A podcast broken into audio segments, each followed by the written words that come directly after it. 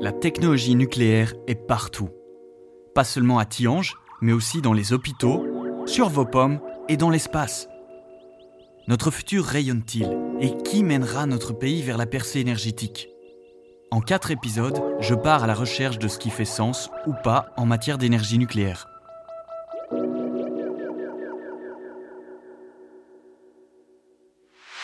Cet épisode, on embarque dans un cargo rayonnant et on parcourt la moitié du globe en un temps record. Du Paris de Marie Curie, nous rejoignons le réacteur BR2 à Moll. Nous examinons les avantages de l'antimatière et observons l'intérieur de nos corps, en quête d'un avenir sain pour l'homme.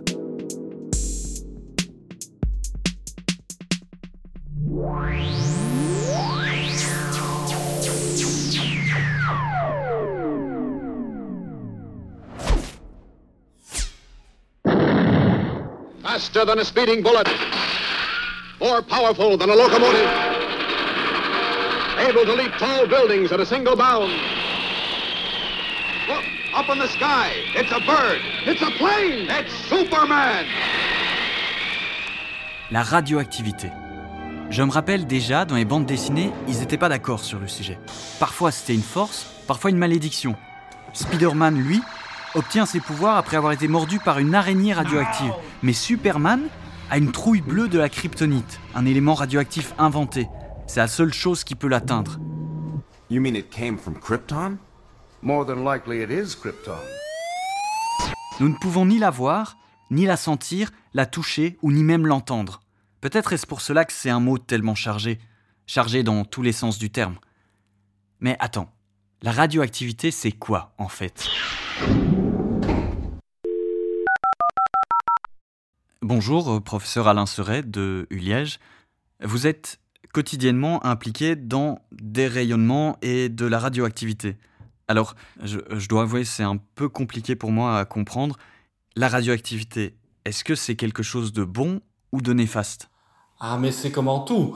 En fait, euh, la radioactivité, elle est présente sur Terre euh, depuis l'origine de la planète, donc depuis que la Terre s'est formée, très vraisemblablement. Et donc tous les êtres vivants de la Terre ont connu la radioactivité. Alors le taux de radioactivité a certainement évolué avec le temps, et donc les, effets qu'ils peuvent induire sur les êtres vivants ont été sans doute à des degrés variables, mais elle a toujours été là. Et je dirais que c'est un peu, pour rester un peu dans le contexte sanitaire actuel, un peu comme des bactéries ou des virus, il y a de bonnes bactéries dans le yaourt, mais il y en a qui rendent malades également. Et si on s'intéresse au virus euh, qui, donne le Covid-19, aussi certaines personnes sont asymptomatiques, d'autres sont symptomatiques, et parmi les symptomatiques, il y en a qui développent des formes très graves de la maladie. Et avec euh, les radiations venant du nucléaire, ça peut être un peu la même chose aussi. Il y a les sensibilités des êtres vivants qui sont différentes à ces rayonnements qui sont issus des phénomènes radioactifs. Donc dire que c'est bon ou que ça ne l'est pas, on peut pas vraiment le dire. Euh, c'est tout dépend de ce qui est fait avec, comment on est exposé. Et euh, dans certains cas, on prétend même que un tout petit peu d'irradiation due à, à, à, ces rayonnements issus euh, des phénomènes radioactifs pourrait même être protecteur pour la santé. Car il faut savoir que sur la planète, il y a des populations qui sont plus irradiées que nous ici en Europe. Et finalement, leurs espérances de vie, toutes choses étant gardées égales, puisqu'il y a d'autres, facteurs sur l'espérance de vie, ne sont pas catastrophiques. Donc, dire que le nucléaire est bon ou mauvais, tout dépend de ce qu'on en fait, en fait. Et comme en tout, si on l'utilise mal, effectivement, alors, effectivement, ça peut être néfaste.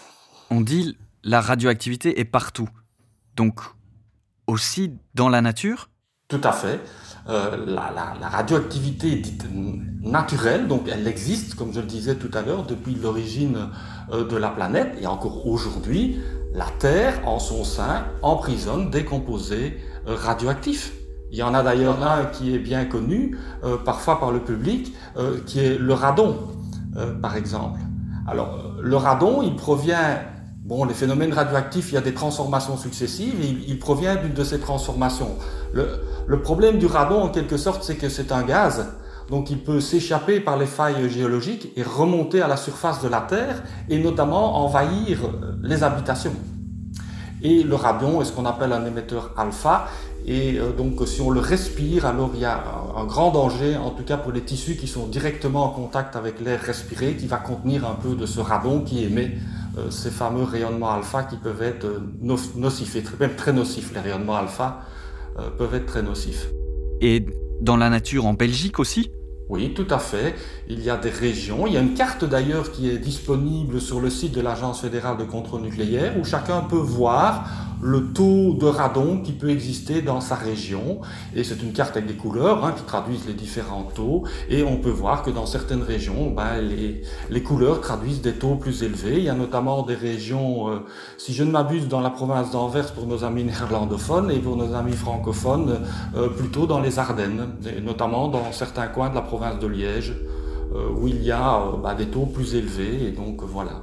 Pour prendre un peu une comparaison, c'est un peu comme le problème que le public connaît parfois de l'amiante, hein, l'exposition à l'amiante, à l'asbeste, où ben, c'est l'accumulation hein, qui peut amener à un moment donné à un développement d'une maladie, et, éventuellement d'un cancer, donc de, de, formes graves, euh, bien entendu, pour l'être vivant.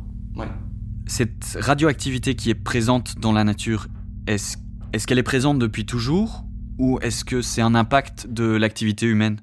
Non, puisqu'il euh, y a des éléments radioactifs qui sont là depuis Hein, l'origine de la Terre, euh, finalement, euh, quelque part, nous venons de la Terre. Hein, euh, et donc, nous sommes chacun, très très légèrement, mais nous sommes chacun radioactifs. Et il en va de même pour tous les organismes vivants sur Terre, les plantes également. À titre d'exemple, hein, nous sommes faits de ce qu'on appelle essentiellement des composés organiques, et dans tout ce qui est organique, il y a du carbone. Et en fait, les atomes de carbone, tout atome en, son centre a ce qu'on appelle un noyau. C'est là qu'est toute la matière de l'atome et c'est là que se produisent les phénomènes radioactifs. Et ces noyaux, pour un même atome, ils vont un peu différents. Certains sont pas radioactifs, d'autres le sont. Et par exemple, pour le carbone, à 99% sur Terre, on trouve des atomes de carbone avec ce, ce petit noyau qui est dit de carbone douce et qui n'est pas radioactif. 1% c'est du carbone 13, il n'est pas radioactif non plus. Et puis il y a d'infimes traces où le noyau de l'atome de carbone est ce qu'on appelle du carbone 14, et ce carbone 14 il est radioactif, et c'est lui que par exemple on utilise pour dater de vieux morceaux de bois, de vieux squelettes, etc. C'est la fameuse datation au carbone 14. Donc en fait, nous, sommes tous très, très, légèrement radioactifs quelque part, parce que inévitablement sur Terre, euh, pour certains éléments chimiques, certains possèdent de temps en temps un noyau qui est radioactif. Nous ne connaissons les radiations radioactives sur cette planète que depuis une bonne centaine d'années. Et ceci grâce à l'une des plus grandes scientifiques de tous les temps, qui les a identifiées grâce à ses recherches. Avec cette découverte, elle a aussi trouvé la clé de l'une des plus importantes évolutions scientifiques et médicales du siècle dernier, les radiations pour lutter contre le cancer. Nous sommes au 19e siècle, en 1891 pour être précis, une époque glorieuse pour les inventeurs du monde entier. À Paris, l'éclairage électrique fait son apparition dans les rues. Quelques voitures lumineuses filent entre les chevaux et la tour Eiffel, icône du progrès, vient tout juste d'être érigée. C'est à cette époque-là que Maria Sklodowska, 24 ans et originaire de Varsovie, s'installe dans la ville lumière. Maria, qui s'avère être une excellente scientifique, étudie à la Sorbonne. Alors qu'elle est occupée avec le phénomène du magnétisme, une importante étude est publiée sur l'uranium, une substance qui semble émettre une sorte de rayonnement. Un rayonnement très proche d'une autre découverte, les rayons X. Maria, entre-temps renommée Marie, est intriguée. Elle laisse alors le magnétisme de côté pour se concentrer entièrement sur le rayonnement de l'uranium. Lors de ces longs moments passés en laboratoire, Marie rencontre un homme passionné par les sciences comme elle. Cet homme n'est autre que Pierre Curie. Ils deviennent partenaires de travail et aussi dans la vie. Avec un peu d'argent en poche, ils font leurs expériences dans un laboratoire improvisé, une vieille grange où il pleut parfois, mais ces conditions ne les empêchent pas de faire des découvertes révolutionnaires à un rythme effréné. Dans le cadre de leurs recherches sur les rayonnements, le couple Curie va découvrir pas moins de deux nouveaux éléments chimiques, le radium et le polonium. Mais surtout, et c'est plus important encore, Marie découvre que le rayonnement de l'uranium n'est pas comme on le pensait, c'est-à-dire qu'il n'est pas une propriété de la molécule, mais bien de l'atome. Elle baptise ce phénomène radioactivité. En quatre ans, Marie et Pierre ont rédigé 32 articles scientifiques, dont un sur la radioactivité qui a valu à Marie un premier prix Nobel. Ensemble, ils ont révélé que les radiations radioactives peuvent détruire les cellules cancéreuses, une découverte qui va prendre de plus en plus d'importance. Comme la radioactivité, Marie Curie aussi est un phénomène. Elle surprend le monde des sciences. Par exemple, alors qu'elle est déjà célèbre, elle aide les soldats blessés au front avec ses propres appareils à rayons X. Pendant la Première Guerre mondiale, c'est un million de soldats qu'elle aide à se rétablir plus vite. Toute sa vie, elle est mordue de science et se consacre à ses recherches sur les radiations, jusqu'à ce que Marie Curie tombe malade. Une leucémie dont elle mourra, sans doute causée par une exposition prolongée et non protégée à des rayons radioactifs. Mais se pourrait-il que cette radiation, la cause probable de sa leucémie, deviennent à l'avenir le remède de cette même maladie?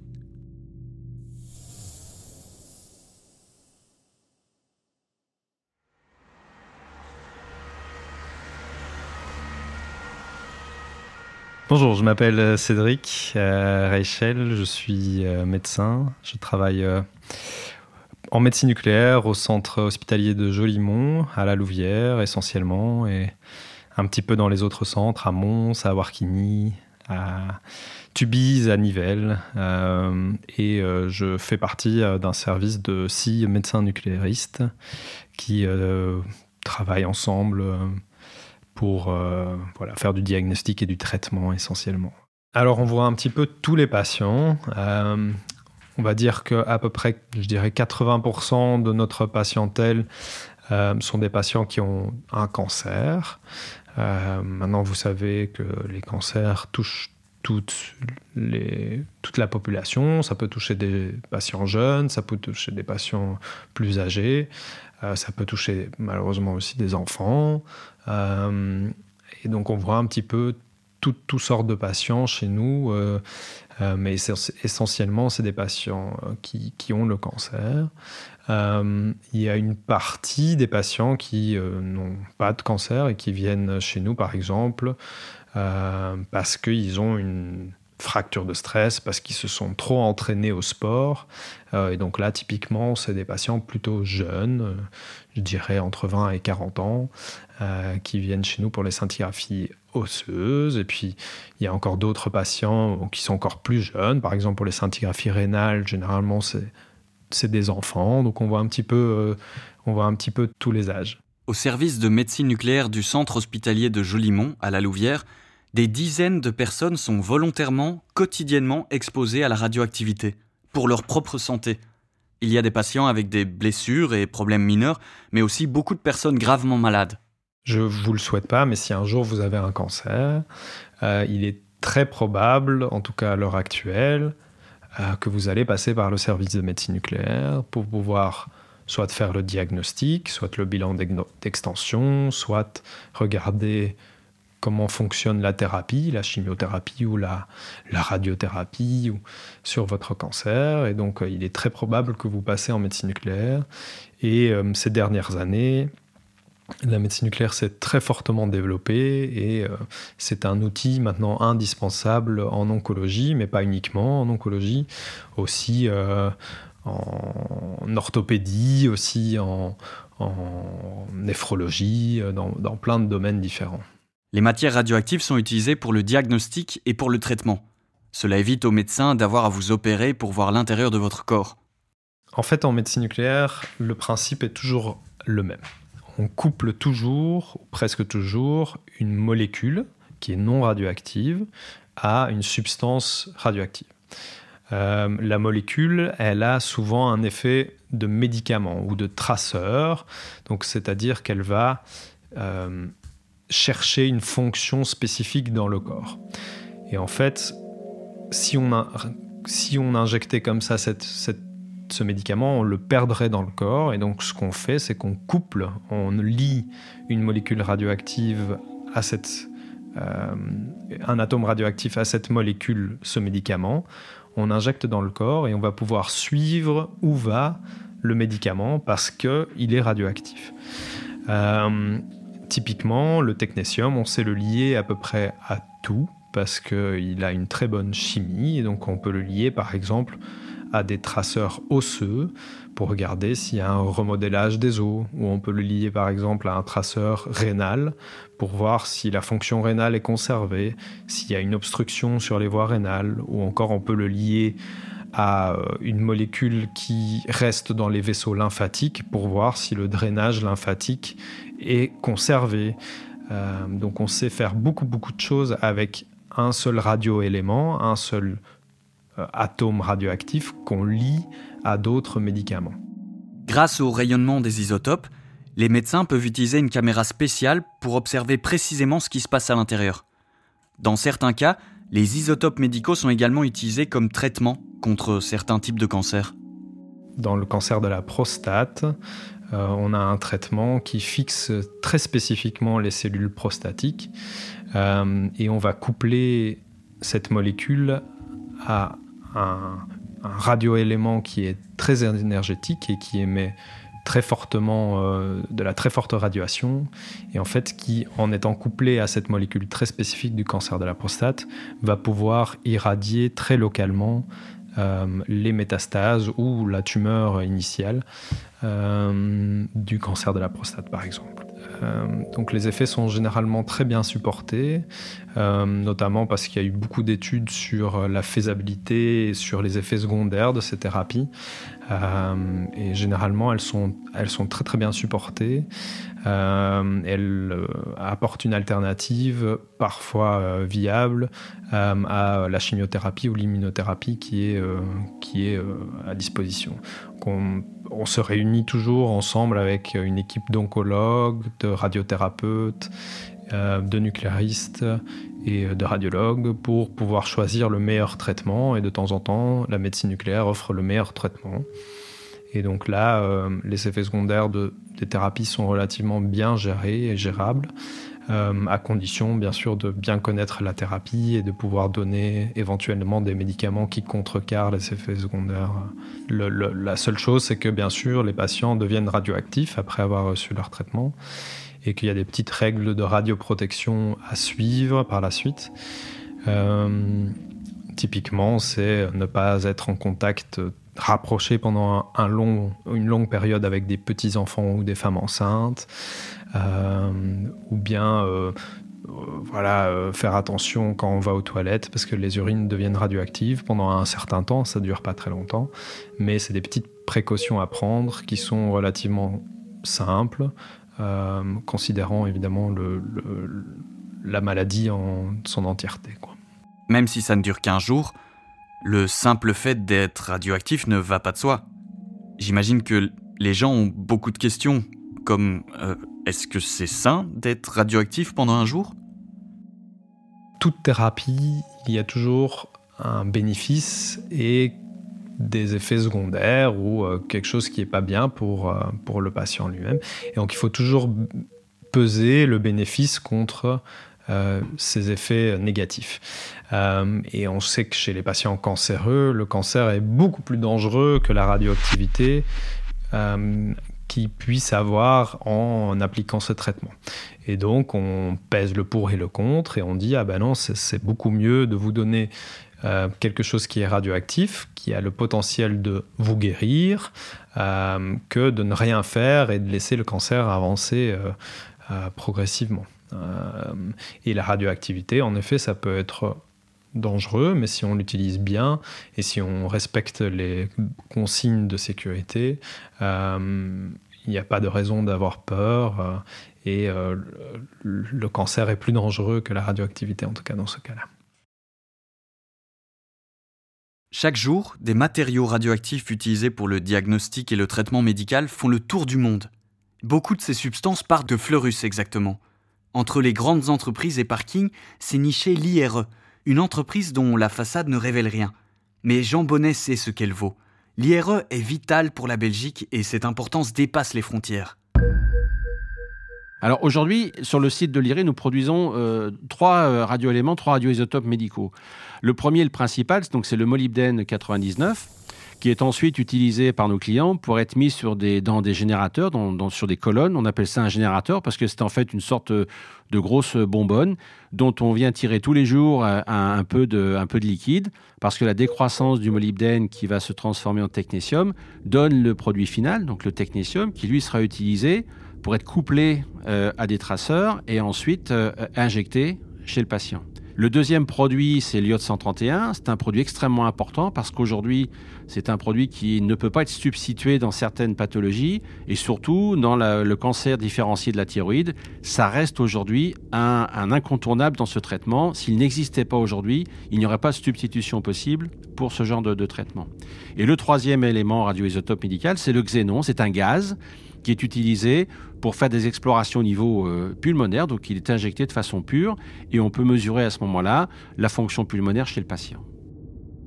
Ce sont des substances vitales qui sont fabriquées entre les murs de l'IRE.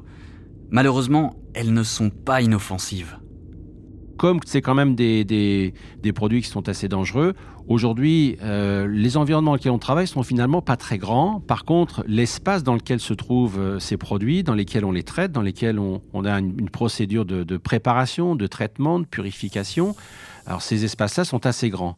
Euh, après, pour pouvoir manipuler ces produits, il y a effectivement euh, des systèmes de protection, de, blindage, et on a ce qu'on appelle des télémanipulateurs, c'est-à-dire ce sont des personnes extrêmement habiles qui, avec des manettes, sont capables de faire des gestes extrêmement fins à travers euh, des murs ou des vitres euh, blindées qui font quelquefois plus d'un mètre d'épaisseur. Aujourd'hui, ça reste encore quelque chose qui est très manuel parce que les gestes sont très précis et ça demande aussi une, une ce n'est pas, pas forcément des gestes qu'on peut, par exemple, robotiser, parce que chaque purification, chaque en fait production que nous faisons peut amener à un moment donné à avoir une modification dans notre process et il faut que ce soit quelqu'un qui le fasse. On a besoin de l'être humain, on a besoin de l'expérience et de l'expertise de nos collaborateurs pour pouvoir réagir au bon moment en fonction de la situation. Ce ne sont pas des robots, mais bien des experts qui, avec des manettes, produisent des substances radioactives. Et ce, 24 heures sur 24.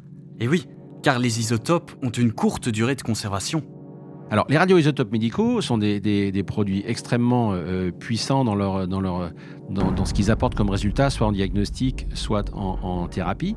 Mais évidemment, ce sont des produits pour qu'ils soient euh, le moins nocifs possible. Il faut que leur durée de vie soit aussi relativement courte.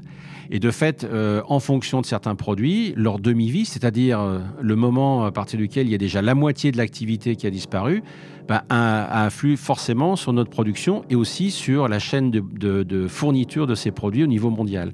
Donc le transport doit être super rapide. Des embouteillages sur le ring de Bruxelles et les produits ont déjà perdu toute leur force. Mais attendez, donc on peut transporter des matières radioactives dans un fourgon comme ça? Il faut bien différencier que euh, euh, le, entre le moment où on reçoit une, cible qui a été irradiée, qui était extrêmement euh, irradiante, et le produit fini que l'on envoie à différents endroits aux quatre coins du monde, les capacités de, radiation sont bien bien plus faibles. Alors aujourd'hui, ça veut dire que on est capable de mettre dans un véhicule normal, qui est évidemment équipé avec des blindages, avec des containers adaptés, des produits qui vont ensuite être transportés aux quatre coins du monde. De la même façon, aujourd'hui, euh, avec des, des, containers appropriés qui sont validés par les autorités, nous pouvons mettre certains de nos produits dans des avions euh, civils, c'est-à-dire que certains passagers ne se rendent pas compte, mais ils vont traverser l'Atlantique avec dans les soutes des containers dans lesquels il y a des produits radioactifs mais qui sont suffisamment protégés, qui sont suffisamment avec des mesures de sûreté telles que, évidemment, ils ne s'en rendent pas compte. Il est donc tout à fait probable que vous ou moi, nous ayons déjà volé dans un avion avec du matériel radioactif le chargement d'isotopes est ultra sécurisé et simplement stocké dans la cale pour, disons, Barcelone. Là, il est immédiatement transporté dans un hôpital. Super pratique. Mais malheureusement, il y a quand même souvent des complications. Évidemment, aujourd'hui, il y a toujours quand même, malgré toute la communication que nous souhaitons faire auprès de, la population générale, il y a certaines compagnies qui, aujourd'hui, refusent toujours de, de transporter des produits de ce type-là. Malgré toutes les sécurités qui sont prises, euh, et c'est bien dommage, parce que dans ces cas-là, ça limite la capacité de pouvoir utiliser certaines lignes ou certaines compagnies. Euh, il est clair que euh, nous travaillons énormément avec les compagnies aériennes pour pouvoir ouvrir au maximum les possibilités de transport, parce que sinon, si on est limité, limité par certaines compagnies, ou bien alors par certains aéroports, évidemment, ça veut dire quoi? Ça veut dire que nous prenons plus de temps pour envoyer nos produits là où ils sont utilisés. Et évidemment, euh, c'est-à-dire qu'il y aura moins de produits disponibles pour les patients. Chaque incident logistique a donc un impact direct dans les hôpitaux. Mais le plus grand défi jusqu'à présent, bien sûr, a été la pandémie. Le contexte de, la Covid-19 nous a vraiment amené à, l'extrême euh, de la disons, de la tension qui peut exister sur la chaîne de transport, parce que nous avons vu que très rapidement, le, problème qui s'offrait à nous, ça n'était pas un problème de production, mais c'était surtout un problème de transport, et où, quelles sont les, compagnies aériennes qui étaient toujours disponibles, qui avaient la possibilité d'utiliser des avions, et lorsque vous avez une, à un moment donné un quasi-arrêt euh, des transports aériens. Ça nous a posé énormément de problèmes et nous avons dû faire appel à toute l'expertise et à toute la compétence de notre service interne pour pouvoir trouver des vols au dernier moment, des aéroports qui étaient encore ouverts et arriver à modifier, euh, mais avec le moindre effet possible, le transport de nos produits. C'était un sacré cauchemar logistique de faire parvenir les produits aux patients. Une personne a été impliquée dans ce processus jour et nuit, et c'est Bernard Ponsard. Il ne travaille pas à l'IRE, mais au BR2, au Centre d'études de l'énergie nucléaire, à Moll. Il est à la tête de l'équipe d'intervention d'urgence, une équipe qui coordonne la production et le transport pour toute l'Europe. Et il le confirme. Le Covid était une période extrêmement stressante pour l'ensemble du secteur. Il ne faut pas faire un dessin, cela a eu un impact très très important, un impact majeur sur nos activités.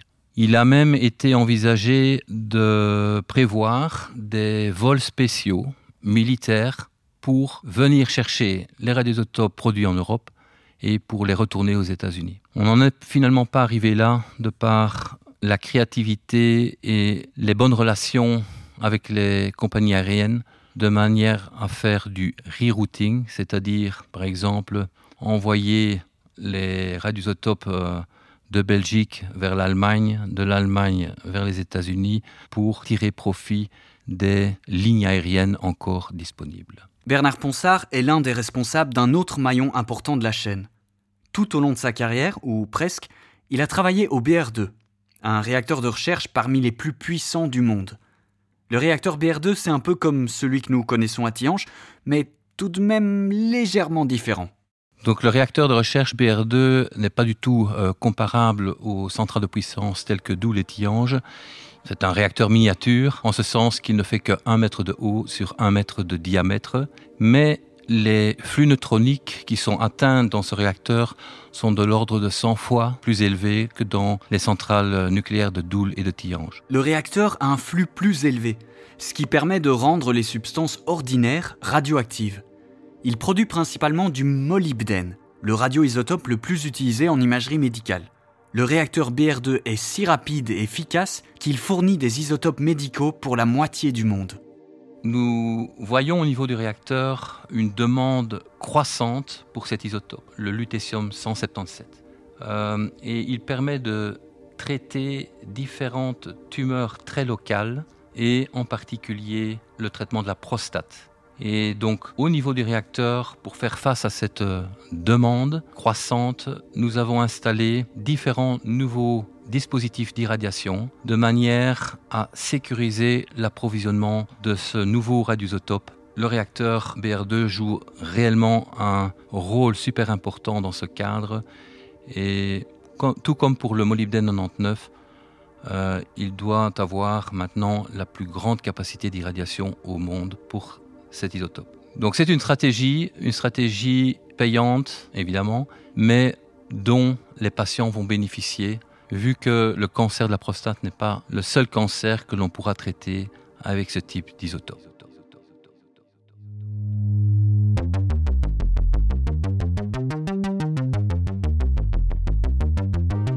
Dans le prochain épisode, nous partons en expédition dans les Andes à la recherche d'eau nous cuisinerons à l'énergie nucléaire et avec l'aide de techniques nucléaires, nous nous endormirons sans le bruit des moustiques dans notre chambre.